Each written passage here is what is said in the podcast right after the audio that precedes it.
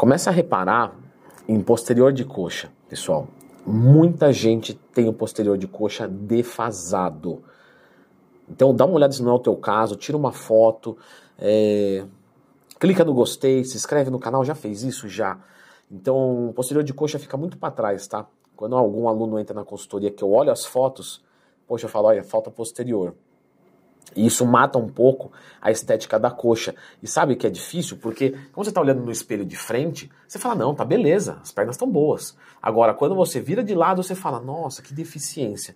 E, e normalmente as pessoas não olham para a coxa de lado, né? Normalmente. Então você vê que as grandes dificuldades do pessoal, por exemplo, o fisiculturista profissional, normalmente ele começa a deixar a desejar nas costas porque ele não enxerga. Né? Então tudo que você não enxerga é difícil, então tem que ter a, a, uma, uma, cobrança ali.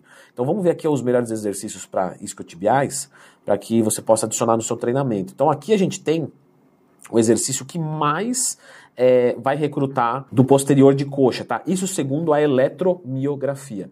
Eletroeletricidade, miomúsculo, grafia escrita. A escrita do músculo através de impulsos elétricos, o que é altamente questionável quando a gente vai ver o trabalho de hipertrofia. Porque, por exemplo, se eu colocar os eletrodos aqui no meu bíceps, Leandro, nem tô vendo o seu bíceps. Ah, muito engraçadinho você, viu?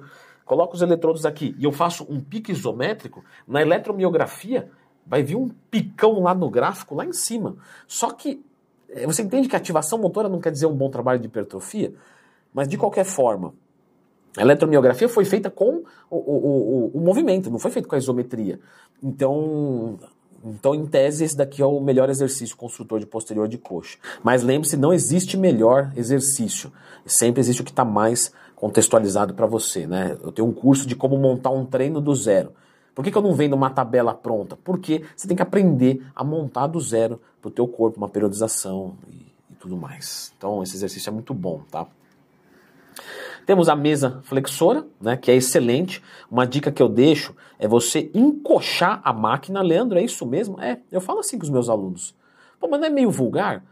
Meu amigo, sabe o que é vulgar? A pessoa te pagar e ela não entendeu o que você quer. Então, a gente que é professor, a gente tem que fazer o quê? A gente tem que trazer o conhecimento que é difícil, fácil, para quem está nos pagando, para quem está nos contratando. A gente é o intermediador, a gente é o tradutor. Porque senão a pessoa pega o livro e abre e também não entende. O nosso papel é esse: é gastar muitas horas entendendo uma coisa e resumir em um segundo para a pessoa. Então você encoxa a máquina quando você estiver fazendo mesa flexora, que você vai ver o quanto que isso vai mudar. Você nem vai conseguir levantar a mesma carga.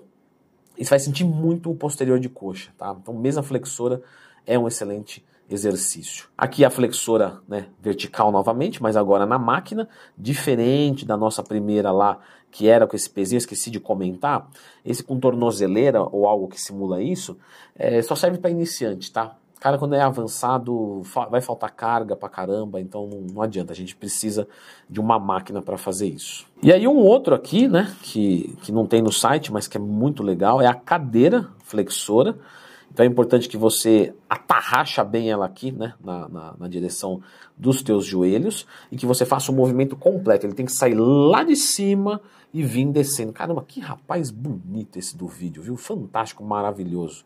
Tá meio franguinho, é verdade. Também é um vídeo de 4, 5 anos para trás, eu acho, sei lá. Bom, cadeira flexora, um excelente movimento, tá? Uso muito com os meus alunos da consultoria. E esse rapaz de novo aqui, lindo, que é, é o Stiff com barra. Galera, o stiff é um exercício diferente, tá? A postura dele aqui é bem complicada, vou mostrar para vocês, ó. Você tem que pegar isso aqui, Leandro, o que, eu vou fazer com isso? Nada, nada, é só a imagem. Empina a bunda, tá? Estufa o peitoral. E aí você desce com o joelho travado, com o joelho para trás. Então, estufou a, estufou a bunda, empinou o peitoral. Não, peraí empina a bunda, estufa o peitoral, trava os joelhos para trás, não dobra eles e desce, desce, desce, desce. Você vai sentir, fazendo isso, rasgar aqui atrás. Se você sentir rasgar tudo aqui atrás, é porque o exercício está sendo é, eficiente. E você vai descer sempre no seu limite, tá? Só consigo ir até aqui? Então tá bom até aqui. Leandro, mas não tem que levar a barra até aqui embaixo? Se você conseguir, tudo bem. Se não, tudo bem também. Porque é a tua flexibilidade que está em jogo. Claro, quanto mais flexível você for, melhor vai ser? Sim.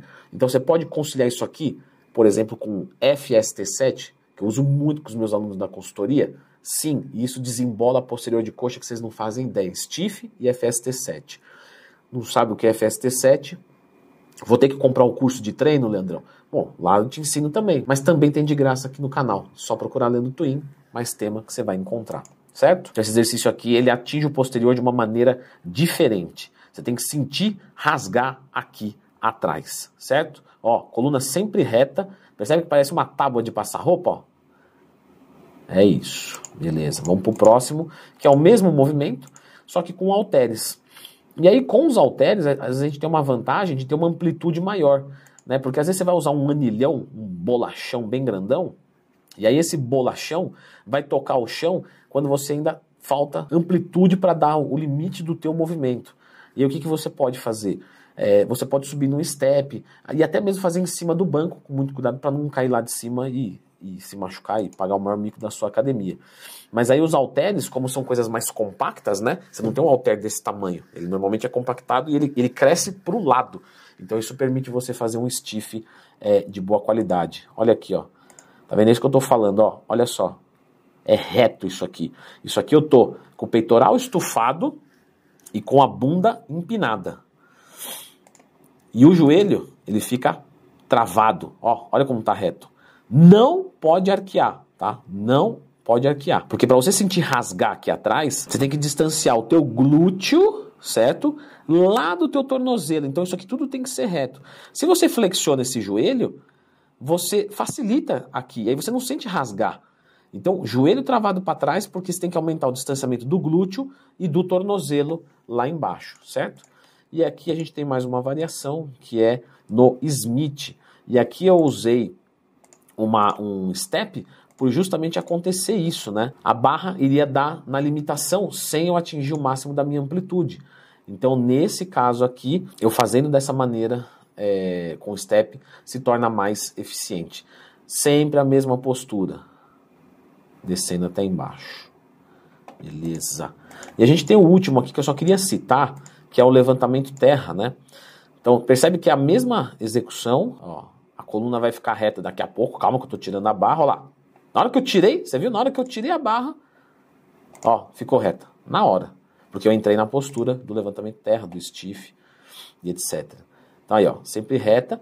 Isso vai trabalhar o posterior de coxa? Vai, pessoal. Mas o levantamento terra não é um exercício das pernas. É um exercício da parte superior do nosso corpo, porque ele vai trabalhar com maior incidência de tudo a região lombar. Então a gente vai fazer ele com costas. Ah, Leandro, mas tem um agachamento ali também. Sim, mas tem um recrutamento muito grande da região lombar. Então, provavelmente, na maior parte dos treinos, vai conciliar melhor com dorsais. Então, o levantamento terra pega posterior de coxa, mas não é um exercício específico para isso. Beleza? Leandro, por que você não coloca um treino específico? Eu vou até mandar lá na caixinha de perguntas do Instagram, que eu sei que você abre todo dia. É verdade, pode me mandar a sua lá. Mas, tá atendido o teu desejo? Eu vou deixar um vídeo aqui agora de um treinamento completo de posterior de coxa. E a gente falou de stiff lá e FST7, que é fantástico. Então, dá uma conferida aqui.